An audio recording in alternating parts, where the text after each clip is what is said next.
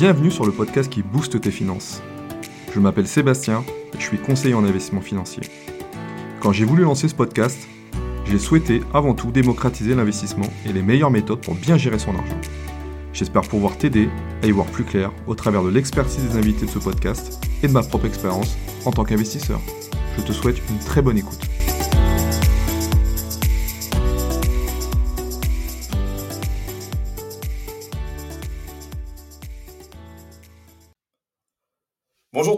Suis vraiment ravi de vous retrouver pour un nouvel épisode du podcast qui booste tes finances. Dans cet épisode, je vais aborder avec vous l'investissement immobilier, mais d'une manière un peu différente de ce qu'on a l'habitude de faire. Vous allez comprendre. On va parler d'immobilier 3.0.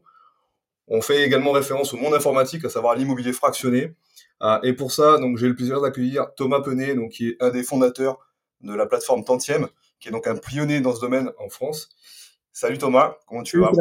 Très bien, et toi? Ça va parfaitement. Je suis content de t'accueillir sur le podcast pour pouvoir discuter de ce sujet avec toi. C'est un sujet que je trouve vraiment intéressant. Et puis donc, je vais te laisser l'occasion de te présenter, nous parler un petit peu de ton parcours. Ok, eh ben, écoute, merci beaucoup pour ton invitation. Donc, euh, comme tu l'as dit, Thomas Penet, j'ai 44 ans, je suis euh, cofondateur de, de avec Eric Prinet. Précédemment, j'étais déjà dans l'immobilier, j'étais directeur commercial et marketing de Cogedim. Euh, Qu'est-ce que je peux te dire de plus? Trois enfants, trois garçons, et, j'habite en région parisienne. Ok, je crois que tu es originaire du Nord, hein, c'est ça? Et je suis originaire de Lille, en effet. D'accord. C'est quoi un peu ton parcours euh, avant avant d'intégrer Cogedim?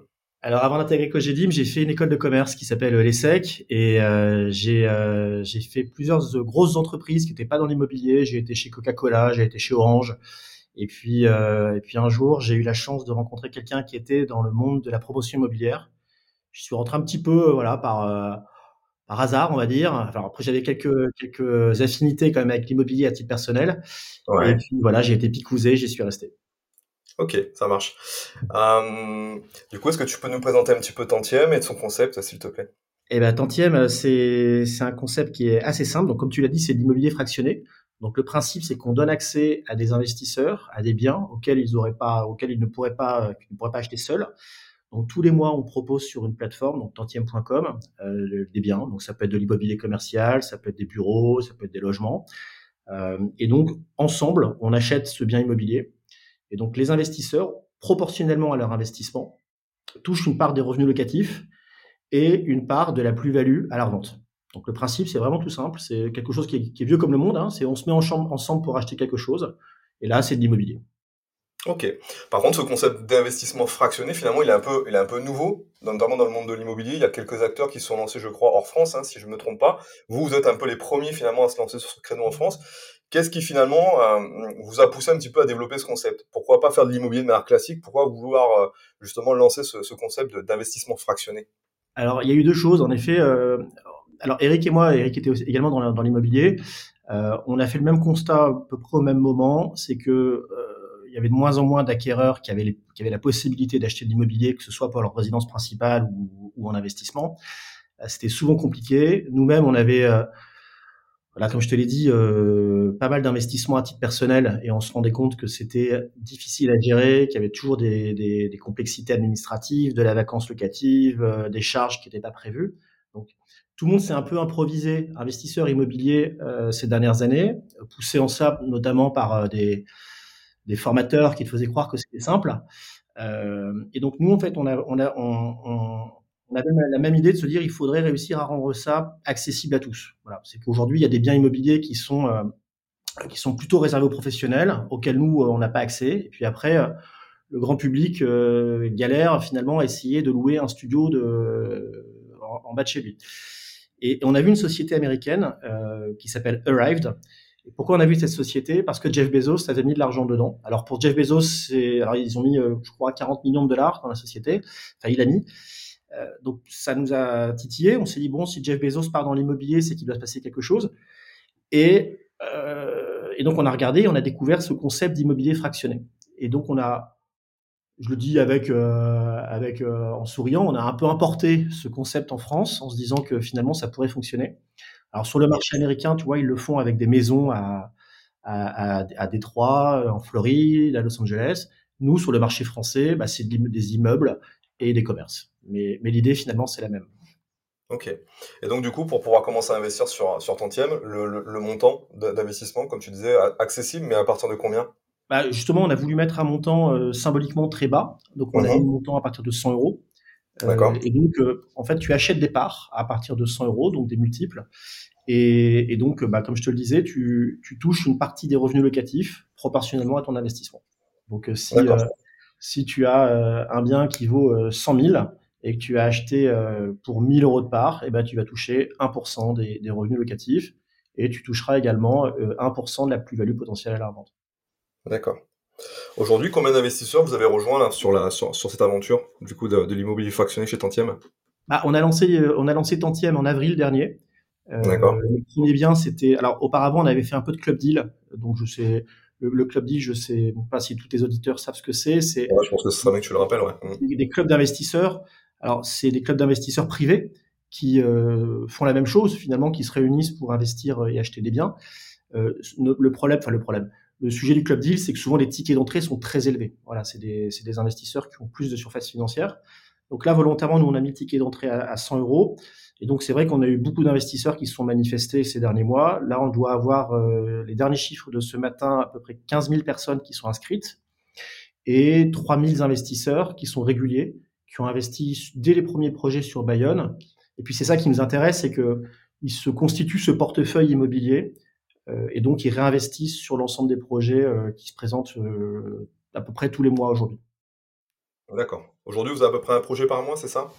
Oui, on, on, a un projet par mois. Alors, on a beaucoup d'investisseurs qui nous aimeraient que ça soit plus régulier, plus euh, mais notre volonté, c'est pas forcément aller trop vite, aussi parce que le marché a été compliqué, le marché immobilier ces derniers temps. Donc, euh, il y avait des baisses de prix qu'on attendait, et on a d'ailleurs bien fait de les attendre parce qu'on on le voit notamment sur les derniers biens qu'on a qu'on a qu'on a proposé. Euh, on, les avait vu passer 15% plus cher il y a quelques mois, donc on a bien fait de pas se précipiter. Et, donc, donc ouais, on est à un mois, un par mois. L'objectif, c'est d'en faire à peu près un tous les 15 jours, je pense, mais pas forcément d'aller beaucoup plus vite. D'accord. De toute façon, après, on parlera un petit peu de la façon dont vous sourcez un peu vos biens, comment vous travaillez sur le process. Euh, moi, ce qui m'intéresse de savoir un petit peu, c'est que euh, pour, pour fractionner justement cet immobilier, vous avez choisi un sous-jacent qui sont les obligations. Est-ce que tu peux nous, nous, expliquer avec des mots simples, hein, pour vulgariser mmh. la chose, comment concrètement ça fonctionne? Alors, une obligation, c'est un droit finalement. C'est un titre financier qui vous donne le droit à quelque chose, si on simplifie. Donc, quand vous souscrivez à une obligation, vous avez le droit de toucher une partie des revenus locatifs. Le sujet des obligations en France, c'est que souvent les gens, enfin les gens, et c'est normal, hein, les obligations pensent à une obligation à taux fixe. Euh, là, c'est spécifique parce qu'on a une obligation à taux variable, c'est-à-dire que cette obligation, elle est indexée sur les loyers. Pour faire simple, ça réplique exactement le montant de loyer qu'on perçoit sur un, sur un bien immobilier. Donc euh, aujourd'hui, euh, quand on souscrit sur Tantième, donc on souscrit à un, un titre financier, une obligation, et cette obligation, si elle est de 6%, bah, ça vous donne droit à 6% de rendement sur votre investissement. Donc c'est vraiment le, la, petite spécificité. Alors nous, on a choisi le, ce modèle obligataire parce que bah, c'est donc un titre financier, donc vous êtes euh, en termes de taxation, vous êtes à la flat tax, donc c'est assez intéressant. Euh, deux, c'est reconnu par l'autorité des marchés financiers, donc c'est un titre euh, qui est nous, nous, nous, à chaque fois qu'on met un projet en ligne, on fait une déclaration d'information synthétique à, auprès de l'AMF.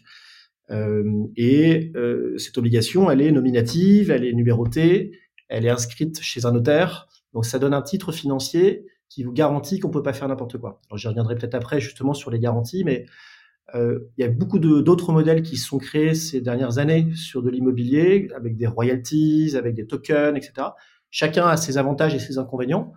Nous, on a préféré aller sur des obligations parce que c'est un titre qui a toujours existé et puis au moins qui est qui est compréhensible. Voilà. C'est et, sécurisé, et, à d'autres sens le, plus sécurisé. D'accord, ok. Ouais, parce qu'effectivement, il y a d'autres acteurs, je crois, Atoa, si je ne me trompe pas, qui a choisi un modèle un peu différent concernant euh, cette ce fractionnement de l'immobilier, ouais. euh, qui ne sont pas, je crois, sur, basés sur le modèle obligataire, si je ne dis pas de bêtises. Oui, alors après, il y a des modèles de token, en effet, tu vois, c'est ce que fait Atoa. Euh, le, le, token, alors c'est quelque chose qui est intéressant parce que ça peut permettre théoriquement d'avoir plus de liquidité et donc de s'échanger des, des titres, des, des, parts de biens immobiliers. Euh, nous, on a préféré ne pas aller sur ce modèle-là tout de suite parce que bah déjà, finalement, le marché secondaire aujourd'hui n'existe pas encore concrètement. Donc, on préférait déjà travailler sur le marché primaire. Et puis, deuxièmement, euh, c'est quand même complexe tout ça. Tu vois, des tokens inscrits sur une blockchain, enfin ça, on, on, rentre dans un univers informatique qui est pas évident pour tout le monde. Et donc nous, on a préféré, euh, peut-être qu'on fait une erreur, hein, mais je, je, crois pas. On a préféré rester finalement assez simple et, voilà, et se rapprocher d'un titre financier que tout le monde connaît. D'accord, ok. Donc pour bien pour bien comprendre la chose, concrètement, quand on achète des euh, des, titres obligataires, donc chez vous concernant des propriétés que vous mettez en place sur la marketplace, hein, qui est entième, on ne passe pas chez le notaire, nous sommes d'accord, et nous sommes donc propriétaires finalement d'un titre financier et pas d'un titre immobilier tel qu'on peut qu'on on n'est pas on est, quand on achète un bien, euh, quand on achète une part chez Tantième, on n'est pas coactionnaire d'une société qui détient le bien. Ce serait trop compliqué à gérer en France, euh, on a essayé hein, de, travailler sur ce modèle, de, mhm. euh, mais ce serait trop compliqué parce qu'il faudrait des AG, il faudrait mettre en place une société ad hoc. Ce serait vraiment, en termes administratifs, tellement compliqué que ça, ça grèverait la rentabilité du projet. Euh, et donc le modèle finalement qui permet d'avoir l'usufruit du bien, c'est le modèle obligateur.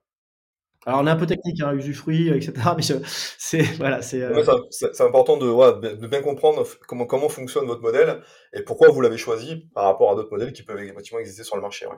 D'autres possibilités, d'autres alternatives, pardon. Et après il y avait un, autre modèle dont on n'a pas parlé qui s'appelait les royalties. Donc euh, mm-hmm. en effet il y avait une société qui s'appelle Brix qui s'est lancée, oui, Brix, ouais. qui, a, pivoté depuis, euh, qui fait plus forcément l'immobilier fractionné, mais qui s'était lancé sur le modèle des royalties. Euh, alors le, le, modèle de royalties, c'est un contrat commercial, donc c'est pas exactement pareil. C'est-à-dire que Brix s'engageait, alors Brix et d'autres, hein, d'ailleurs, ils n'étaient pas tout seuls, s'engageaient commercialement à reverser les, les, les, rendements. Le problème, c'est que vous avez un contrat qui est pas tamponné par l'autorité des marchés financiers. Vous avez un contrat commercial, et ça, à nouveau, un petit peu plus risqué à notre sens pour les investisseurs. Donc c'est pour ça qu'on a préféré nous partir directement sur les obligations. Et d'ailleurs, je pense que Brix est parti, euh, a, changé et est parti sur un modèle obligataire. Ouais. D'ailleurs, l'AMF, l'autorité des marchés financiers, effectivement, avait, avait, émis une brève, ou en tout cas une alerte, un petit peu, si on peut, si on peut appeler ça comme ça, l'année dernière, justement, sur ce modèle de royalties.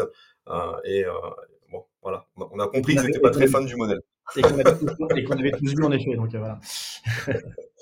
donc oui, et effectivement, je confirme, j'ai vu un peu Brix, que Brix, effectivement, avait changé de modèle, donc de développement, et s'était passé sur un, sur un modèle d'immobilier fractionné avec, avec des obligataires, tout à fait. Comme tout investissement, hein, comme l'immobilier, comme, comme euh, à partir du moment où on décide d'investir, on prend, on prend, on accepte le risque qui va, qui va avec. Euh, quels sont les risques quand on investit chez Tantième? Il y en a trois. Les trois risques principaux. Euh, le premier, c'est le risque de ne pas servir la rentabilité qu'on a annoncée. C'est-à-dire qu'aujourd'hui, si on présente un projet et que on a un loyer qui sert du, du 6% par an et qu'il y a une vacance locative, euh, on ne sera pas théoriquement en mesure de servir à la rentabilité qu'on a annoncée.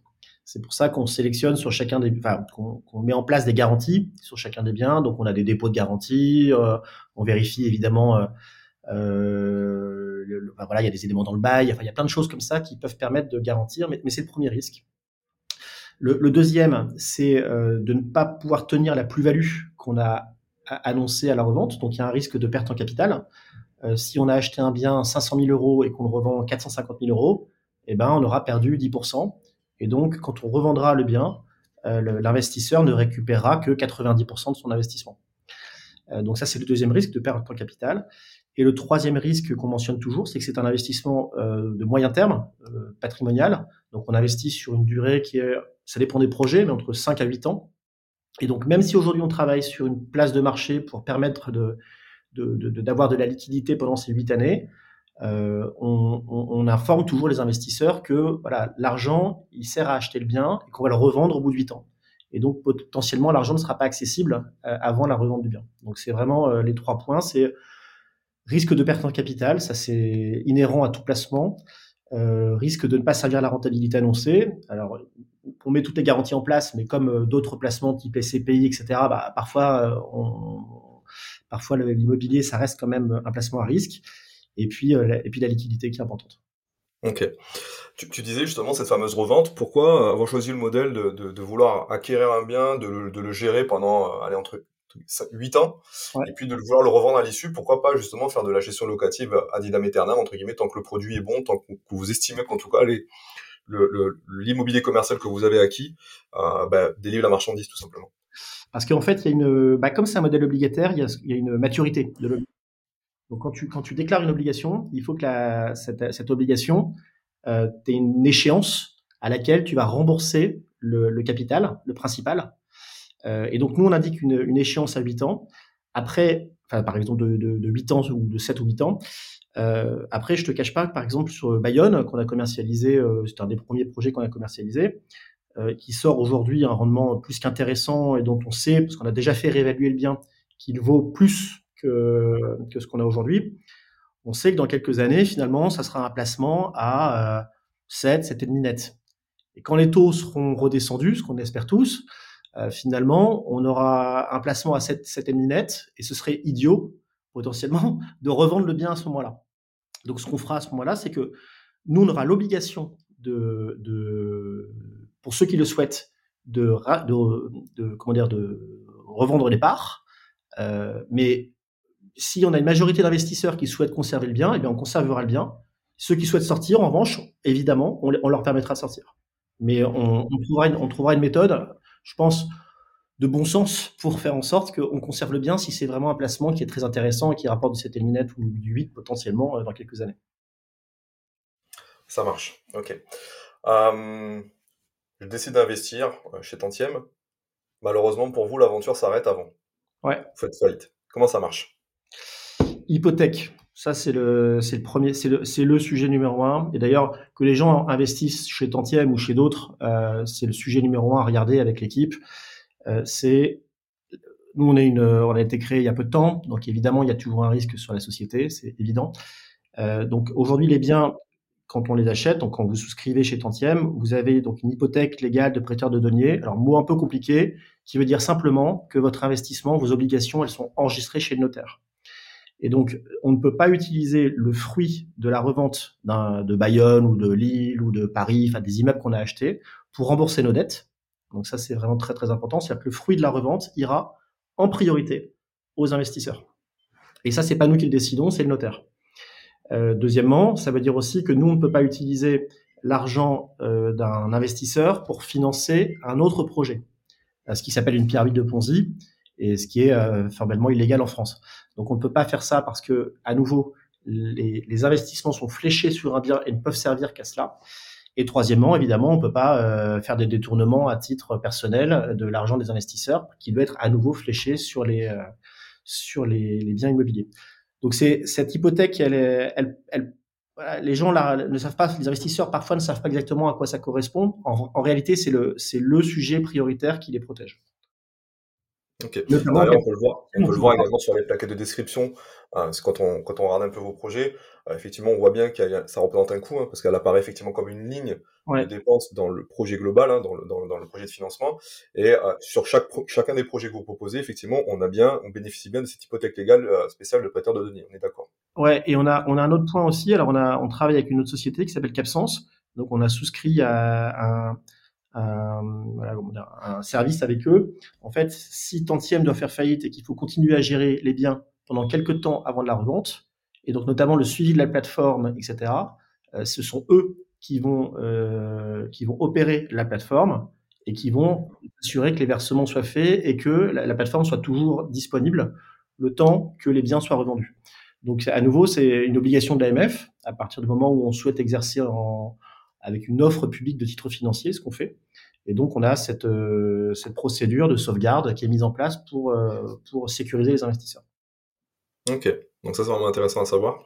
Et euh, justement, parce que ma prochaine question c'était justement sur ces fameuses hypothèques, mais tu, tu as répondu, donc tu vois, tu as pris de l'avance. Ouais.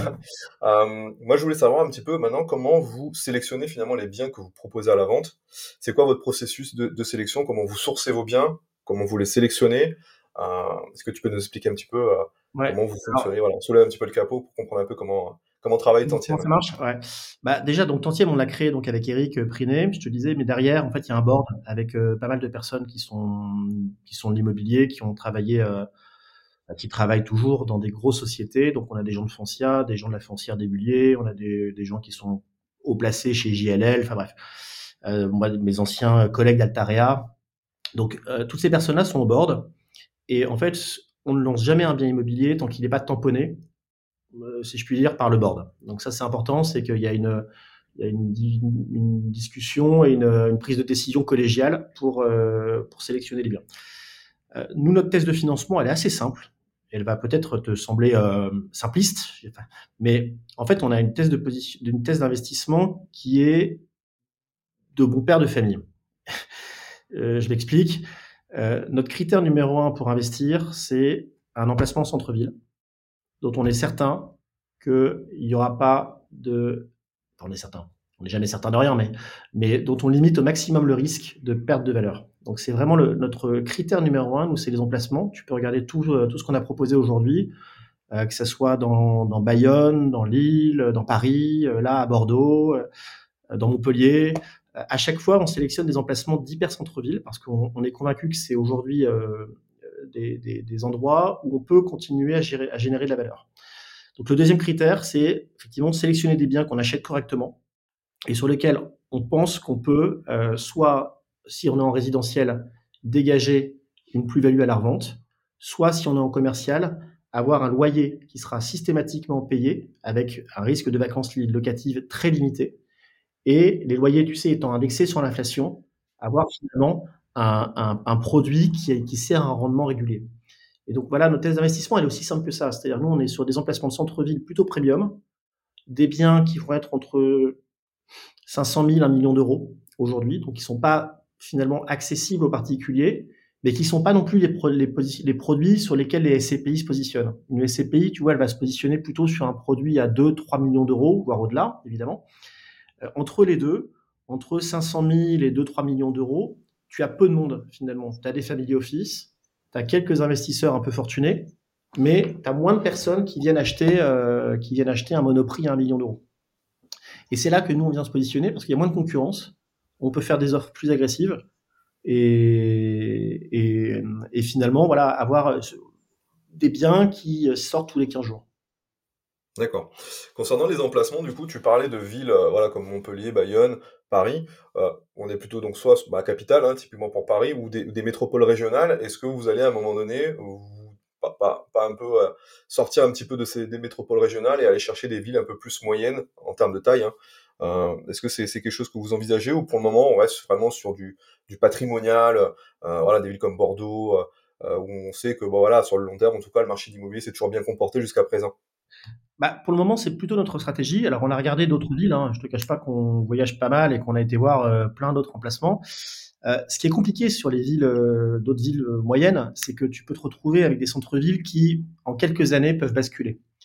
tu vois, on l'a vu. alors, je vais pas les citer ces villes parce que je veux pas, je voudrais pas dénigrer. Mais, mais, on a vu, on a vu, on a été visiter des villes qui, voilà, qui sont très connues. Et puis, tu te retrouves dans le centre-ville et puis tu te dis, ah bah dis donc, qu'est-ce qui s'est passé? Parce qu'en dix ans, finalement, euh, l'environnement commercial a vraiment changé. Euh, t'as plus le même, euh, t'as plus les mêmes dynamiques. Et donc, on est très vigilant à ça. Tu vois, notamment en immobilier commercial, on est hyper vigilant à la qualité du, commerce et, être certain qu'on est sur une ville qui continuera à, voilà, à, bien fonctionner. Sur du résidentiel, aujourd'hui, on s'est moins positionné sur du résidentiel parce que les prix, les prix finalement, non. Enfin, il n'y a pas eu ce repricing qu'on attendait tous. Euh, en 2024. Alors il y a quelques villes qui ont baissé, hein, tu vois, Paris a baissé, Lyon a commencé à baisser, euh, Bordeaux, etc. Mais, mais, nous, on pense aujourd'hui que l'immobilier est encore assez élevé sur le sur résidentiel. sur résidentiel, et donc on attend encore un petit peu avant d'y aller. On n'arrive pas à avoir des rentabilités assez intéressantes. Effectivement, je crois que le seul projet d'ailleurs que vous avez proposé en résidentiel, c'était sur l'île, hein, si je ne me trompe pas. Ouais, c'était sur l'île. Alors, il est, alors, il est un peu particulier parce que c'est un quartier de l'île qui est, euh, pour ceux qui connaissent, c'est, pas loin de la Porte des Postes. Alors, la Porte des Postes, quand tu es à Lille, tu, tu te bouches un peu le nez parce que c'est comme si tu disais j'investis à, j'investis à Barbès euh, il y a quelques années. Euh, le, le, sujet en fait, c'est que la Porte des Postes, il y avait donc des bars et ces bars en fait ont été euh, ont été euh, détruites. Hein, donc le quartier est en train de se, de se modifier à toute vitesse. Il y a une cité administrative qui s'est construite, euh, qui a été livrée d'ailleurs il y a quelques semaines par euh, euh, par Darmanin. Et, donc tu as, alors je sais plus quel est le chiffre exactement, je crois au moins 2000 fonctionnaires de la métropole lilloise qui arrivent sur cette zone et qui est intégralement redynamisée. Et donc, tu vois, c'était c'était plutôt les Batignolles. Les Batignolles à Paris, il y a quelques années, c'était un quartier où tu n'allais pas. Et puis, ça, tous les promoteurs sont arrivés, c'est devenu un super quartier. Là, avec les Jeux Olympiques, il y a des, il y a des zones dans le nord de Paris, pareil, qui vont, qui vont énormément changer. Là, c'est la même chose à Lille. Quartier qui change. Nous, on a acheté un immeuble donc qui est vraiment juste à côté de cette cité administrative. Et, et, donc, on a, on a un potentiel de location qui est énorme. Et puis surtout un potentiel de prise de valeur. Donc, c'est pour ça qu'on l'a acheté. Ok. Donc là, on se projette vraiment sur le futur, vraiment à moyen terme, en disant ce quartier va se redynamiser. On, va changer de physionomie et on va passer d'un quartier, voilà, peut-être à, problématique ou, un peu populaire, à un quartier finalement qui devient un peu, un peu porteur finalement sur, sur l'île. Et on a eu deux tiers des investisseurs sur ce projet qui étaient des Lillois, donc tu vois, qui s'y trompent pas, qui connaissent le quartier et qui, connaissent le quartier, euh, qui savent très bien qu'il a la un mmh. potentiel. Ok. Ah, concernant, le, ce qu'on dit souvent, hein, quand on achète de l'immobilier, on fait de l'emplacement, l'emplacement, l'emplacement. À mon sens, le locataire également est très très important, notamment si en plus on se positionne pour aller chercher du rendement et il n'y a pas de rendement s'il n'y a pas un bon locataire. Comment vous, vous sélectionnez un peu vos locataires euh, Quel est votre processus de sélection? Bah, alors, Souvent, donc nous on achète des biens qui sont déjà loués. Donc euh, là, par exemple, tu vois, sur le, projet de, de Bordeaux, c'est un monop, donc il est déjà loué. Donc on choisit pas à proprement parler le locataire, on va plutôt analyser le dossier en, en regardant la qualité de ce locataire. Est-ce que euh, donc déjà évidemment on regarde les taux d'effort, on va regarder la qualité du bail. Enfin il y a un certain nombre de clauses, tu vois, qui sont euh, qui sont qui sont regardées. Ouais, comment on partage euh, la taxe foncière Est-ce que enfin il y a plein plein d'éléments, tu vois, dans le bail que, tu es amené à surveiller. le sujet numéro un, bah, c'est toujours pareil, hein, c'est le taux d'effort, le dépôt de garantie, euh, qu'est-ce qu'on peut te dire aussi? La qualité du bail, je te dis, la rédaction, c'est clé. Euh, s'assurer qu'il n'y ait pas de travaux qui aient été votés. Enfin bref, c'est des choses classiques, hein, tu vois. Mais nous, nous, euh, à Paris, par exemple, sur, la boulangerie, bah, pourquoi, on a été sur ce projet-là? Parce que, un, bon, tu pas loin des Ternes, donc tu es dans un quartier qui est un quartier, très beau quartier de Paris, dans le 17e arrondissement. Euh, euh, cette boulangerie, on sait qu'elle fonctionne très bien parce que bah, il suffit d'y passer. En fait, c'est toujours blindé, euh, c'est toujours bondé de monde. Et puis ils ont ouvert quatre, quatre boulangeries. ils en ouvrent, tu dans Paris, dans des beaux quartiers chaque année. Donc ça tourne très bien. C'est un locataire qui a jamais eu d'incident de paiement depuis deux ans. Et puis tu as un bail avec une visibilité sur, sur, sur six ans, tu vois. Donc on sait que finalement, même si le locataire demain devait avoir une difficulté ou décider de partir, en fait, on pourrait relouer dans les mêmes conditions, euh, voire plus cher. Ça, c'est vraiment un élément pour nous qui est, clé. C'est systématiquement se dire, est-ce que, euh, est-ce que j'arrive à relouer et, plus cher?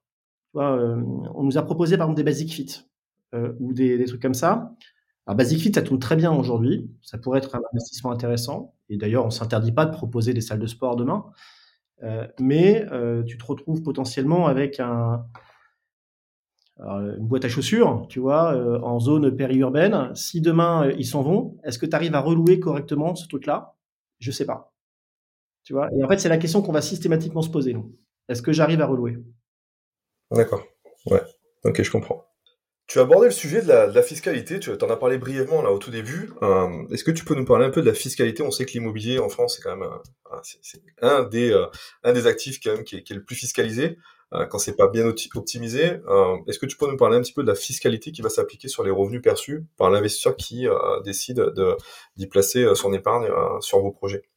Bah, la fiscale, c'est un peu le bon point, je trouve, de l'immobilier fractionné. On en parle peu. Mais en fait, fiscalité, bah, c'est un titre financier, hein, une obligation. Donc, c'est taxé à la flat tax. Donc 30%. Euh, donc euh, ensuite, après, il y a des petites modulations. Hein. Si, euh, si vous êtes investisseur et que vous êtes dans une, vous déclarez des revenus inférieurs à 25 000 euros seul, vous, vous n'aurez pas, on va, on va pas déclarer l'IR pour vous. Si vous êtes transfrontalier à l'étranger, bref, il y, il y, a, quelques cas particuliers, mais on va dire que simplement c'est 30%. Et après, on a pas mal d'investisseurs qui sont un peu plus fortunés, qui sont déjà bien positionnés, toi, sur l'immobilier, et en fait, ils viennent chez nous parce que ça rentre pas dans l'IFI. Et ça, c'est, alors bon, la majorité des gens sont pas à l'IFI, euh, mais ceux qui y sont, en fait, sont bien contents de pouvoir continuer à investir en immobilier avec ce placement-là. D'accord. Donc effectivement, on n'a pas la fiscalité de l'immobilier, on a une fiscalité sur le produit financier classique, capitaux immobiliers, donc flat tax 30%, donc je gagne 100 euros, j'en redonne, 30 à l'État, sauf cas particulier, effectivement, si j'ai une tranche marge d'imposition inférieure à 30%, euh, auquel cas, ben voilà, ça se regarde, voilà, il y a des petits cas particuliers, mais euh, l'idée, c'est de garder que, voilà, euh, j'investis chez vous, je me fais fiscaliser à la flat tax. Exactement. Comme n'importe quoi, comme dividende, etc. Ok. Ouais, et puis on, gère, tout pour l'investisseur, c'est-à-dire que nous, on, prélève directement à la source cette flat tax, donc on reverse un, un, rendement net-net, et on, on s'occupe de faire toutes les déclarations.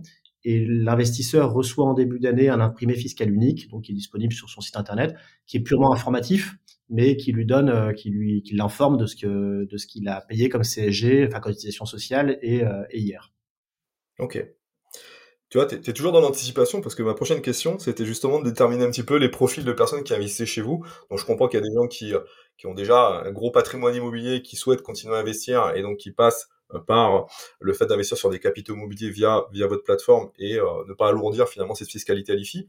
Est-ce que vous avez d'autres profils de personnes qui, voilà, qui s'intéressent à vos projets et, qui vous font confiance? Alors bon, il y a déjà beaucoup d'hommes. Hein. Je, c'est un sujet assez dommage ça quand même. Hein. Dommage parce que franchement, on a, on avait fait d'ailleurs, on a réalisé une étude justement sur l'investissement et les femmes, alors que moi je le sais parce que chez Cogedim, tu vois, j'ai je sais pas combien d'appartements j'ai vendu, euh, alors c'était du neuf, hein, mais c'est toujours la femme finalement qui décide in fine dans dans, l'immobilier. Si la femme dit non, globalement, le, ça sert à rien d'essayer de continuer la vente.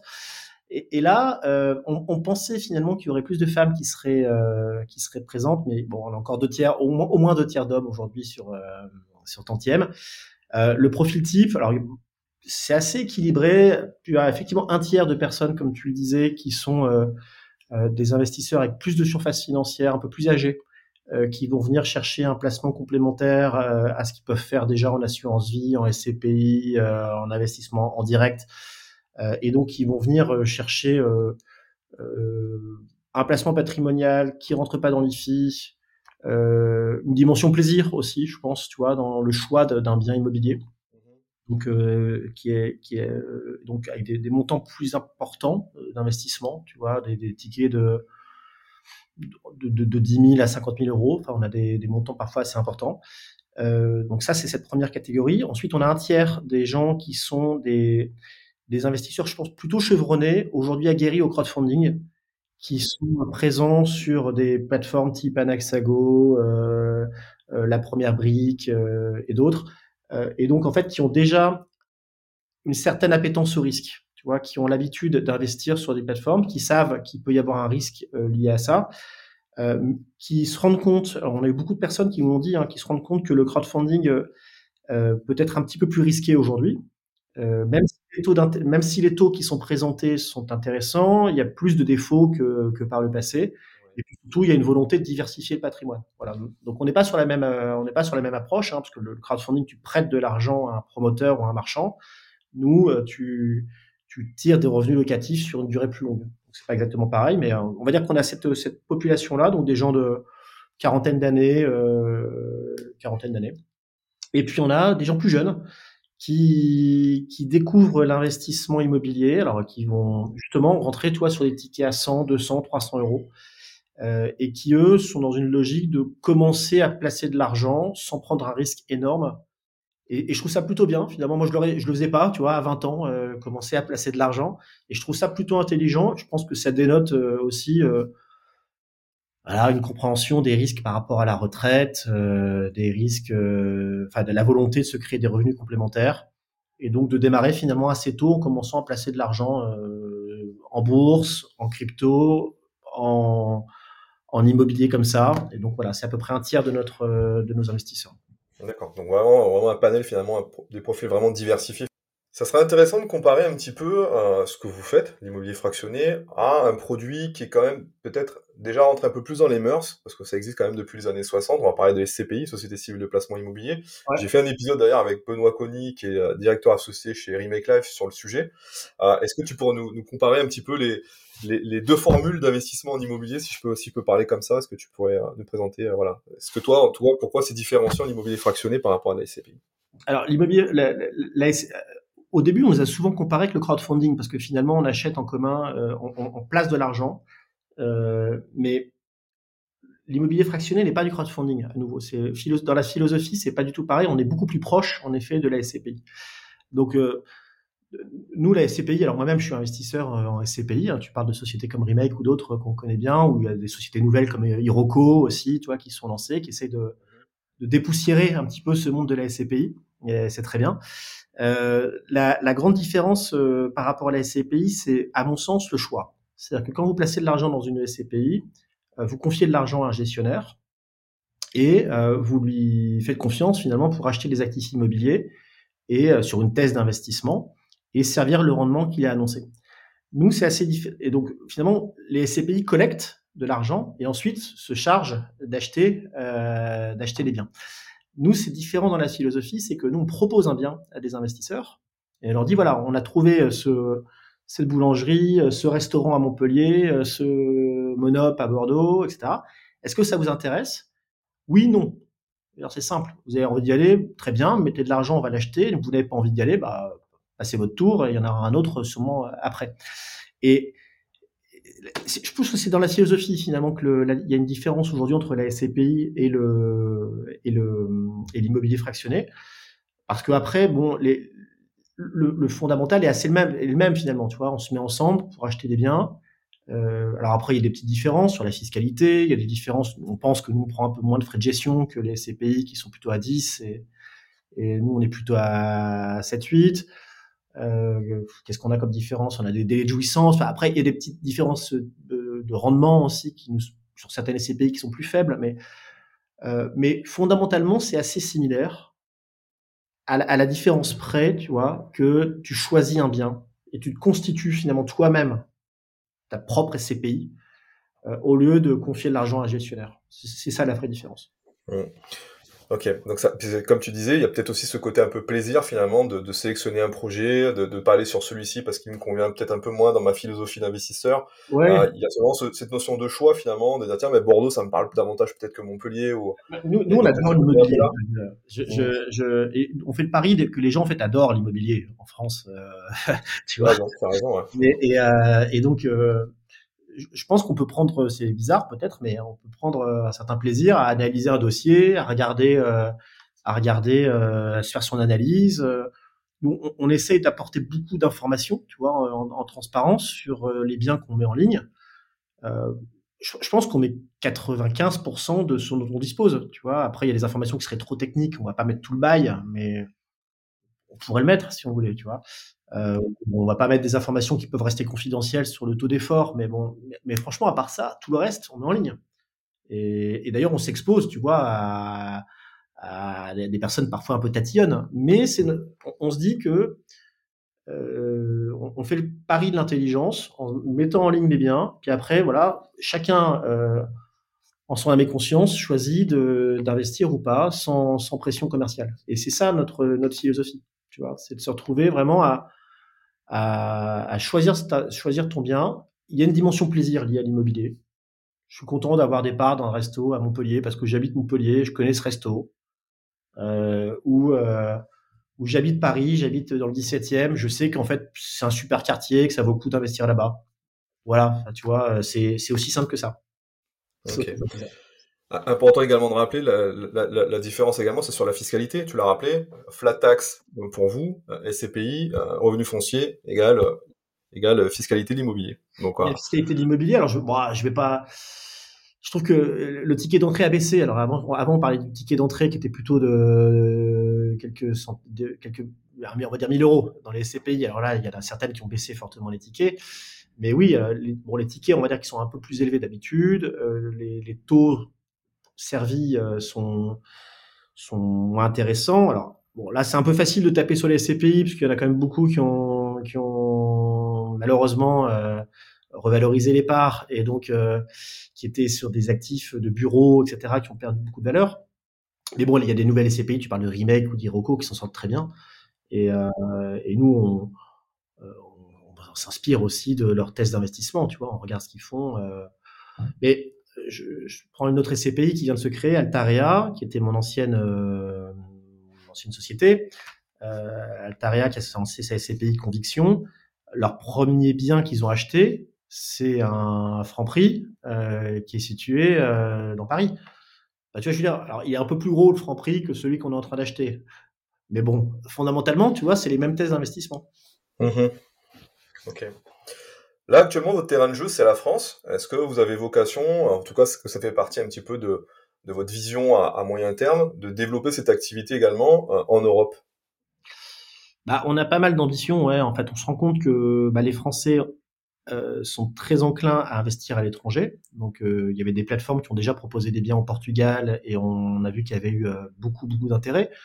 Donc, après, la question, c'est de trouver les pays sur lesquels on arrive à trouver des, à trouver des pays sur lesquels on a des biens intéressants. Donc, Belgique, Portugal, Allemagne, il y a pas mal de, pays qu'on regarde notre sujet pour nous, c'est la gestion. C'est-à-dire qu'il ne faut pas non plus qu'on parte sur un pays sur lequel on ne sera pas en mesure de suivre au quotidien le, euh, soit l'immeuble, soit l'actif commercial. Donc euh, voilà. Mais oui, on a, on a l'ambition d'aller faire du, d'aller chercher un peu des choses à l'étranger. On sait qu'à contrario, il y a des investisseurs étrangers qui aimeraient investir en France.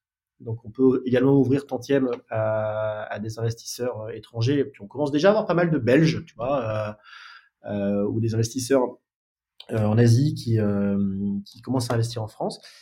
Et puis, euh, on peut imaginer, en effet, de créer succursale, du moins une filiale, tu vois, de tantième sur d'autres pays. Finalement, le, le, développement de la plateforme étant effectué, après, euh, c'est du, du, surplus.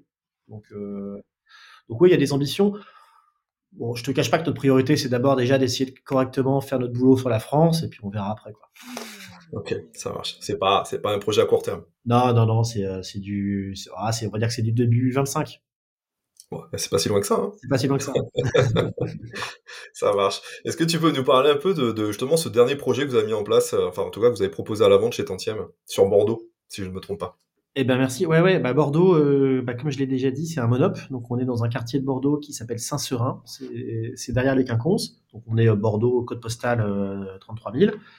Euh, Monop qui fait, donc on n'achète pas le, le, Monop, on achète les murs de commerce qui est loué aujourd'hui à Monop. Donc ça fait à peu près 220 mètres carrés.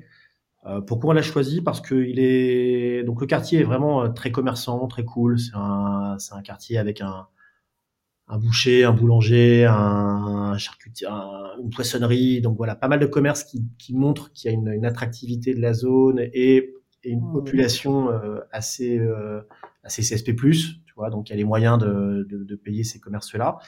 Et donc, on sait que cette population attendait l'arrivée d'une enseigne, de, une petite enseigne de quartier, type, type Monop. Mmh. Euh, la deuxième chose, c'est que bon, Monop, après, c'est une belle signature. Hein, ils sont en train de se développer euh, fortement sur, euh, en franchise, sur le, notamment sur le sud-ouest. Alors, on s'était beaucoup interrogé parce que Monoprix a parti en groupe Casino. Casino, évidemment, bah, on a tous suivi l'actualité.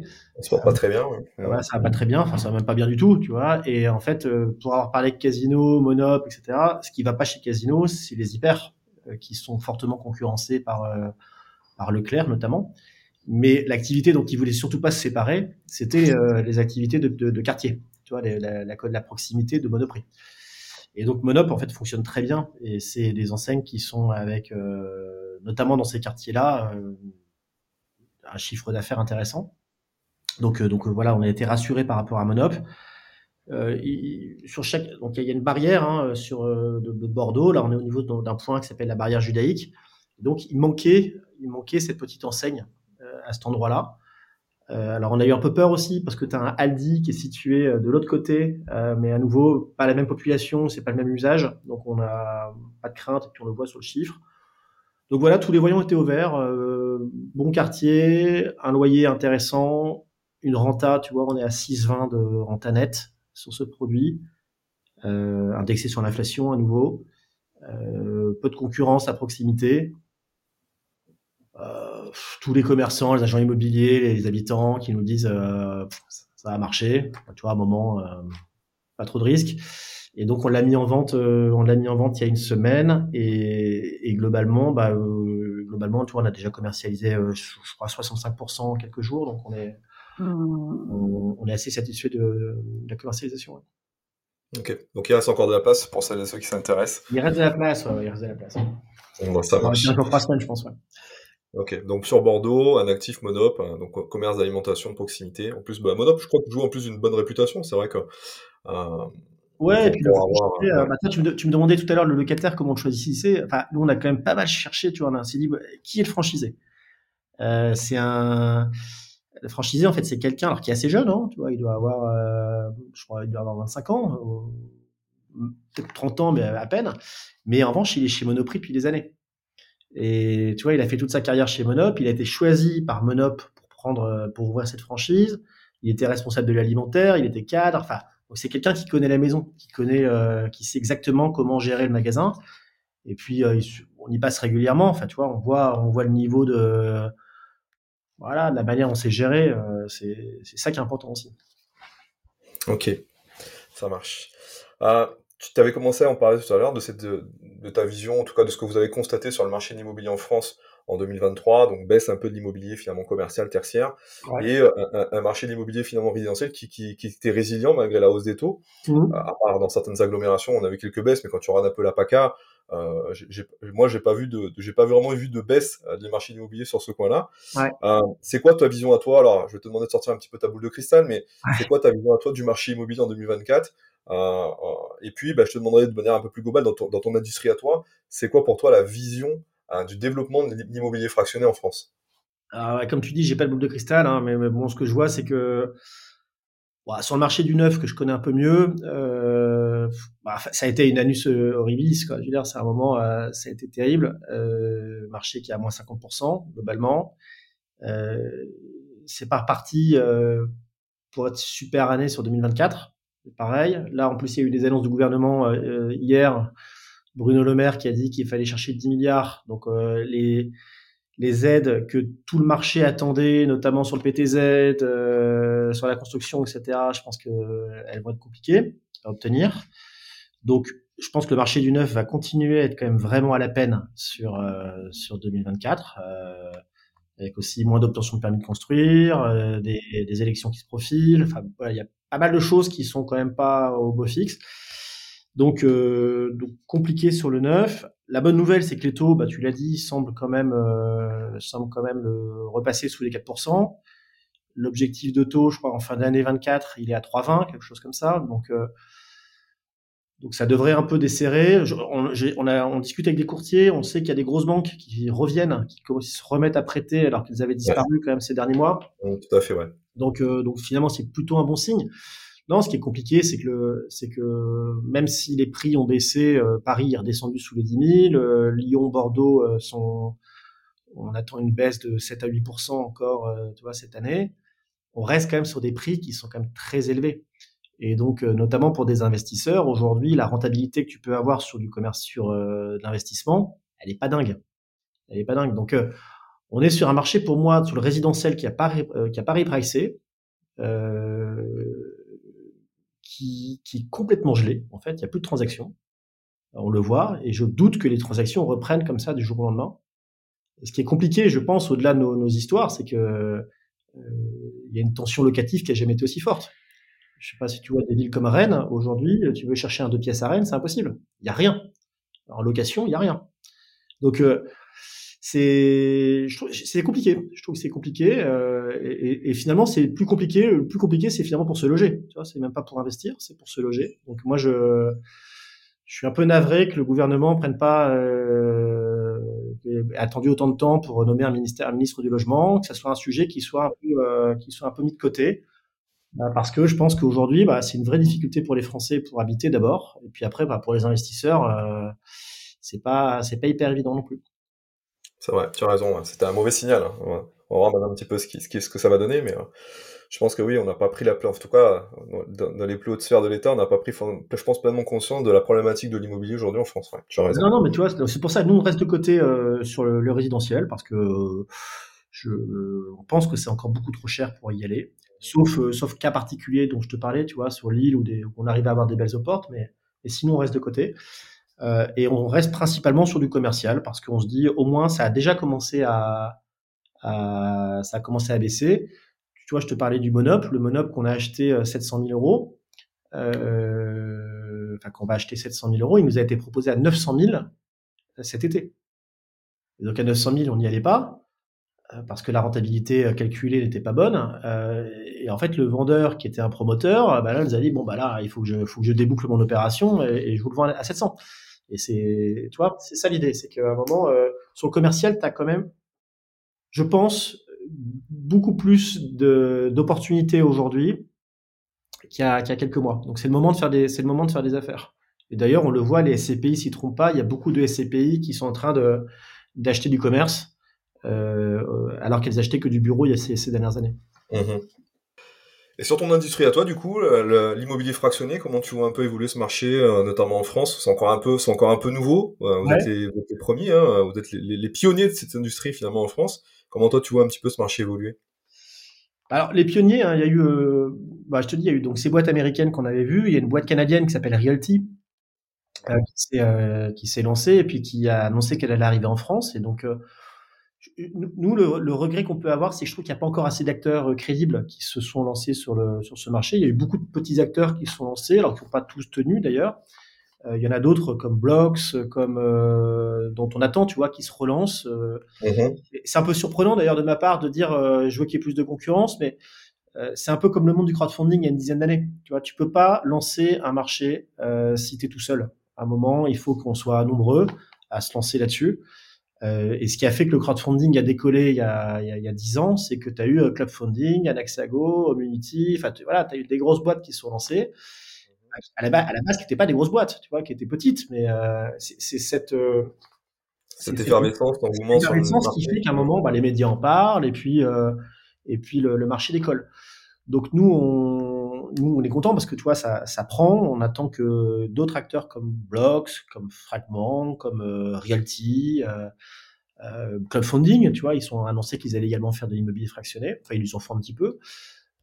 et que ça, ça crée un, ça crée un moment de marché. Donc, euh, moi, je pense que ce qui va se passer, d'ailleurs, c'est pas moi qui le dis, hein, c'est c'est euh, bah, des gens avec qui on, échange là-dessus et qui nous disent, on pense que finalement 2024 peut être ce qui s'est peut-être du même niveau que ce qui s'est passé il y a, il 10 ans avec le, crowdfunding, c'est-à-dire une deuxième vague, une nouvelle vague de, produits euh, produits d'investissement immobilier.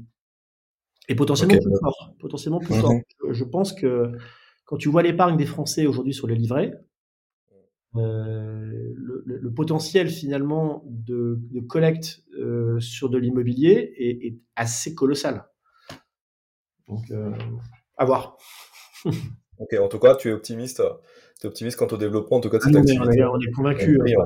Hein, je, suis plus que convaincu parce qu'aujourd'hui, quand on en parle autour de nous de l'immobilier fractionné, il y a toujours cette idée de se dire mais c'est super comme idée. En fait, c'est un truc. Euh, euh, ah, tu touches une partie des rendements, c'est à partir de 100 euros, ça se fait depuis ton téléphone. Enfin, l'idée fondamentalement, elle est, elle est, elle est top. Donc, euh, le, tu vois, en, homme de commerce, moi, en épicier, je me dis bah déjà si elle la demande, c'est déjà, c'est déjà, t'as as fait la moitié du chemin. Et puis ça simplifie, comme tu dis, ça, me fait penser un peu à la, la possibilité aujourd'hui que tu as d'investir finalement dans des actions. On voit hein, les applications, tu prends, tu prends des, des, des, boîtes qui ont comme Trade Republic. En fait, on a démocratisé l'investissement en bourse euh, d'une façon, d'une façon telle qu'aujourd'hui, bah, je pense que euh, vous êtes un petit peu voilà les précurseurs finalement de cette démocratisation de l'investissement en immobilier de manière facile. Euh, comme tu dis, avec à partir d'un téléphone, on passe pas chez un notaire, il n'y a pas de demande de financement, enfin, il n'y a pas de travaux. Euh, c'est vraiment une nouvelle façon finalement d'investir dans l'immobilier de façon simple euh, et de manière progressive. Ouais. Si, tu tires le fil, hein, tu vois, en fait, on essaye de rendre l'immobilier euh, mobile, enfin un peu liquide, tu vois. En fait, tu peux très bien imaginer, et, et c'est pas délirant, hein, tu peux très bien imaginer d'avoir un système demain où tu as des parts de biens immobiliers qui s'échangent exactement comme en bourse. Tu vois, je veux dire, tu crées un, tu crées un marché où tu t'échanges une part d'un bien dans une ville pour deux parts d'un bien dans une autre, et donc, tu crées des marchés secondaires avec, euh, avec des, titres immobiliers qui te rapportent un rendement. C'est exactement le même modèle, hein, en fait. Et donc, euh, donc, ça, il faudra aller sur des systèmes de tokens, etc., pour faire ça demain. Mais euh, tu parles de Trade Republic ou de, il y en a d'autres, hein, tu vois, genre Robinhood, etc. C'est vrai que depuis, en fait, ça s'est vraiment démocratisé au moment du confinement. Je trouve qu'au moment du confinement, tu as eu, as eu il y a quelques années un, une nouvelle génération d'investisseurs qui sont arrivés là-dessus, les gens ont pris plus de temps sur leurs finances personnelles à regarder aussi. Et, nous, on pense que d'ici 5 ou 10 ans, il va y avoir vraiment radicalement euh, un changement des usages sur la consommation de produits immobiliers. Je, je parle quasiment de produits immobiliers, tu vois. C'est, je pense que ça va, vraiment changer. Ok. Je, reviens sur ce que tu as dit. Tu, parlais de marché secondaire. Euh, est-ce que c'est quelque chose que vous envisagez de mettre en place prochainement chez, chez Tantième. Ouais, concrètement, j'achète des, des, parts chez vous, tiens, dans, dans, ce fameux monop, euh, je sais pas moi, dans, dans trois ans, bah, voilà, coup du sort, je dois revendre mes parts, comment ça fonctionne? Et, et est-ce que vous allez mettre effectivement ce marché secondaire? On va pouvoir, comme tu dis, revendre, s'échanger ces titres-là entre, entre investisseurs alors, on y travaille. Je t'avoue que c'est le sujet n'est pas évident parce qu'on veut pas faire quelque chose de spéculatif. Tu vois, on veut pas que les gens achètent pour revendre. Euh, donc, si on met en place ce système-là, on va le mettre en place, euh, ça sera accessible à partir de la deuxième date anniversaire de la souscription. Deux, ans après, tu pourras commencer à revendre des parts. Euh, et avec un, système, comme pour les SCPI, de décote. Donc, il y aura une décote de quelques pourcents. Et cette décote, elle sera dégressive plus tu t'approches de la date de maturité. Euh, l'objectif, c'est à nouveau de faire, de faire quelque chose qui soit pas spéculatif. On le dit, hein, c'est l'immobilier. L'immobilier, c'est quand même du temps long. Il faut que le bien il prenne de la valeur euh, pour le revendre correctement. Après, euh, effectivement, il peut toujours y avoir des moments dans la vie où tu as besoin de récupérer ton argent et donc on sait qu'il faut qu'on mette en place ce système de place de marché. on ne veut pas le faire n'importe comment. Voilà, donc on essaye de faire d'y travailler, mais, on sait que c'est indispensable. C'est indispensable de pouvoir proposer de de le faire, mais ça sera, je pense, je te dis, enfin, deux ans après la date anniversaire, là, il y aura le système. D'accord. Ouais. Ok. Ça marche. Euh, bah écoute, je pense qu'on a fait le tour de, du concept de l'immobilier fractionné. C'est une question un peu plus personnelle. Euh, je le pose à chaque fois à mes, à mes invités. C'est quoi, toi, ton péché mignon? T'en as un petit peu parlé. Hein, tu m'as dit que tu faisais, tu faisais de. Euh, c'est quoi ton péché mignon en tant qu'investisseur? Tu fais que de l'immobilier ou tu as, diversifié un petit peu ton patrimoine? Comment tu travailles un peu là sur ce sujet-là à titre personnel? Alors moi, mon péché mignon, je t'ai parlé beaucoup d'immobilier commercial, mais moi, c'est le résidentiel. moi, j'ai fait du résidentiel, j'ai acheté. En fait, j'aime bien euh, trouver, euh, trouver, tu vois. Euh, j'en ai pas 40, hein, j'en ai, quelques-uns. Euh, petit immeuble avec quelques locataires, essayer de gérer ça correctement, de faire un meublé, de faire tourner, faire tourner un peu les acheter, revendre avec un bon prix, parce que c'est quand même sur l'immobilier comme ça que tu arrives à dégager aussi des plus-values intéressantes. C'était plus facile il y a quelques années parce que tu pouvais quand même t'endetter euh, à 100% sur pour acheter. Euh, là, c'est plus difficile aujourd'hui. Mais non, mon péché euh, mon péché mignon, c'est plutôt trouver le bon emplacement, acheter le petit immeuble, le mettre en location, gérer ça, le revendre. pas forcément faire du marchand parce que je trouve que c'est un vrai métier de faire du marchand. Et je j'ai beaucoup de respect d'ailleurs pour ceux qui font ça parce que c'est des métiers compliqués avec beaucoup de risques. Euh, mais voilà, moi, moi, je suis plutôt sur du résidentiel aujourd'hui. Je suis venu à l'immobilier commercial plus tardivement. Et après, je, je sais que beaucoup de gens, euh, beaucoup de gens euh, apprécient moins le neuf. Moi, j'aime beaucoup le neuf aussi. J'ai toujours, toujours trouvé que c'était, c'était un beau métier de construire des, des résidences intégralement, de, de proposer, voilà, des gens de, voilà, de, trouver un permis de construire, de faire des travaux, de, de bâtisseur de ville. Je trouve que c'est la promotion immobilière parfois qui est, qui est mal vue parce qu'il y a des promoteurs immobiliers qui, qui, ont, fait du mal à ces professions. Globalement, c'est un très beau métier. effectivement, tu as des promoteurs qui ont un peu plus bonne réputation que d'autres. Je crois que Cogedim fait quand même partie des, de ces promoteurs qui ont euh, voilà, une bonne réputation, euh, à la différence, voilà, on va pas, on va pas les citer, mais effectivement, tu as des promoteurs qui sont un peu plus euh, ouais. décriés. Voilà. Non, la, promotion, c'est vraiment un, un, métier où tu, voilà, tu prends énormément de risques à toutes les étapes, que ce soit euh, trouver, trouver un foncier, euh, réaliser les travaux, le commercialiser, euh, tenir une décennale. Enfin, il y a, quand même beaucoup, beaucoup de choses, tu vois. Et, et tu fais ça sur des, sur des, résidences avec euh, parfois plusieurs centaines de lots. Donc, c'est moi, j'aime beaucoup le neuf. ça marche. T'as pas fait un peu de marché financier, non? T'as pas, pas diversifié un petit peu ton, ton patrimoine sur, sur autre chose que de l'IMO? Si, si, si. Euh, après, moi, je, sais, je suis pas, j'ai pas le temps de suivre correctement le, correctement la bourse. Euh, j'ai fait des, j'ai fait des petits coups parce que je suis abonné dans des clubs d'investisseurs qui me recommandent. Alors, je suis bêtement. Euh, j'ai fait des, écoute, je, pense que j'ai fait, j'ai dû gagner autant que j'ai perdu. Tu vois, c'est en investissement en bourse. Si vraiment je, j'aurais mieux fait d'acheter un tracker, un ETF S&P 500. j'aurais, j'aurais passé moins de temps et j'aurais, j'aurais perdu moins d'énergie. Ouais. non, non, j'ai, ouais, j'ai, écoute, j'ai, fait deux trois. Franchement, à nouveau, j'ai fait deux trois bons coups et puis j'ai, parfois j'ai fait des trucs. Là, toi, j'ai fait une j'ai shorté le CAC là ces derniers mois, qui était la plus grosse erreur que j'ai faite parce que le, CAC est à 7005 et voilà, bon, ça m'apprendra. Ouais. ouais. Vive les ETF. non, mais vive les ETF. Et puis après, voilà, c'est un métier, hein, c'est un métier d'investir en bourse. Euh, je pense que, euh, parce que c'est pas le mien. c'est pas le mien. ça marche. Euh, allez, dernière question. Euh, est-ce que tu aurais euh, une personne à me recommander pour une prochaine interview sur le podcast? Voilà, quelqu'un qui pourrait apporter du contenu intéressant, que ce soit sur l'immobilier, voilà, le marché financier. Enfin, est-ce que tu as, cette personne-là un peu à me recommander bah, avec qui il y, a, y, a des, y a des sociétés, nous qu'on suit, qu'on aime beaucoup. Alors c'est pas du tout notre métier, hein, mais qui je trouve dans l'immobilier essaye de changer les, choses, tu vois, essaye d'apporter quelque chose de nouveau. Euh, il y en a une que tu connais peut-être qui s'appelle Sésame. Je t'enverrai les, les, coordonnées si tu veux de l'équipe. Euh, Sésame, en fait, ils, ont, ils se sont dit, euh, alors je sais pas quelle est, quelle est la part aujourd'hui du leasing dans l'automobile, mais je pense que c'est vraiment très important. Et eux, ils se sont dit finalement, pourquoi on ferait pas du leasing euh, sur une maison? Donc tu deviens d'abord locataire, enfin tu es locataire, et ensuite tu, tu, une partie de, de, ce que tu payes en location te sert à financer ton investissement et donc tu, euh, tu deviens propriétaire comme ça en, deux temps.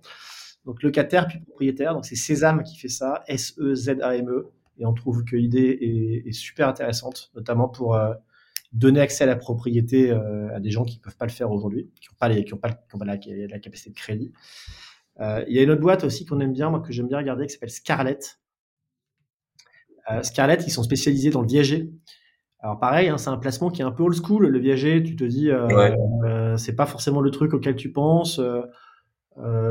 tu pourrais peut-être avoir certaines réticences, tu vois, aller sur ce produit-là. mais ils ont, ils expliquent justement comment tu peux mettre en place des systèmes de viager beaucoup plus novateurs que ce qu'on a l'habitude de faire. Donc c'est, je trouve c'est intéressant à regarder. et puis après, il y a une boîte qu'on aime bien, c'est Homeloop aussi. Moi, je les avais rencontrés, Vanessa Bénédicte. Euh, et Homeloop, euh, eux, euh, en gros, ils te proposent de te faire une offre de prix sur ta maison ou ton appartement, 48 heures, ils te rachètent. et donc, pareil, je trouve qu'en termes de fluidité du marché immobilier, c'est intéressant à regarder. Mais je ne sais pas comment ça fonctionne exactement, tous ces modèles-là, mais notamment Homeloop. Mais nous, on, est toujours assez euh, intéressé, tu vois, par, par ces nouveaux modèles dans la prop tech, comme on dit. Ouais. Ok, bah écoute, super, merci beaucoup. Bah écoute, je vais les contacter. Tu, tu les, en connais personnellement T'as des contacts ou euh? Ouais, Sésame, Sésame et Scarlett, je peux t'envoyer les, je peux t'envoyer les. Eh bah écoute, avec plaisir. Comme ça, on pourra aborder des sujets un peu différents, on pourra aborder des thématiques sur l'immobilier un peu différentes. Donc voilà. Moi, je suis, je suis preneur, je suis preneur, et puis je pense que ceux, ceux qui nous écoutent sont un peu curieux aussi de savoir un petit peu euh, les, les, différentes possibilités qu'on a de l'investissement dans l'immobilier ou autre. Donc voilà, avec grand plaisir. Eh ben, Merci beaucoup Thomas, euh, c'était vraiment un plaisir d'échanger avec toi. Euh, du coup, je mettrai le lien de Tantième hein, dans la description du, podcast de façon à ce que les gens voilà, qui, s'intéressent un peu au sujet puissent avoir, euh, puissent avoir vos coordonnées. Et puis, et puis bah, écoute, j'espère, j'espère en tout cas cette collecte sur, sur le projet de Bordeaux se clôturera prochainement, en tout cas avec, avec pas mal de nouveaux investisseurs. Et, et, voilà, en tout cas, un grand plaisir d'avoir échangé avec toi et puis je te dis à bientôt. Et eh ben, plaisir partagé. Encore merci pour ton invitation, Sébastien. Merci Thomas. À bientôt. À bientôt. Salut. Et voilà, nous arrivons au bout de cet épisode. Euh, j'espère que l'échange que j'ai eu avec Thomas Penet euh, vous a intéressé et vous a plu. En tout cas, j'estime à titre personnel que c'est un investissement euh, qui présente bien des qualités. Donc voilà, je vous mettrai le lien en description pour découvrir davantage Tantième si vous le souhaitez. En tout cas, moi je vous remercie pour les écoutes. De plus en plus nombreuses en tout cas sur le podcast. si ce contenu vous a plu, je vous invite encore une fois à me mettre un petit avis 5 étoiles et un petit commentaire sympa sur votre plateforme de streaming préférée. Ça permettra en tout cas au podcast de gagner en visibilité et puis ben, moi ça me fera plaisir. Voilà, euh, je vous dis à bientôt euh, pour un prochain épisode du podcast qui booste tes finances. Salut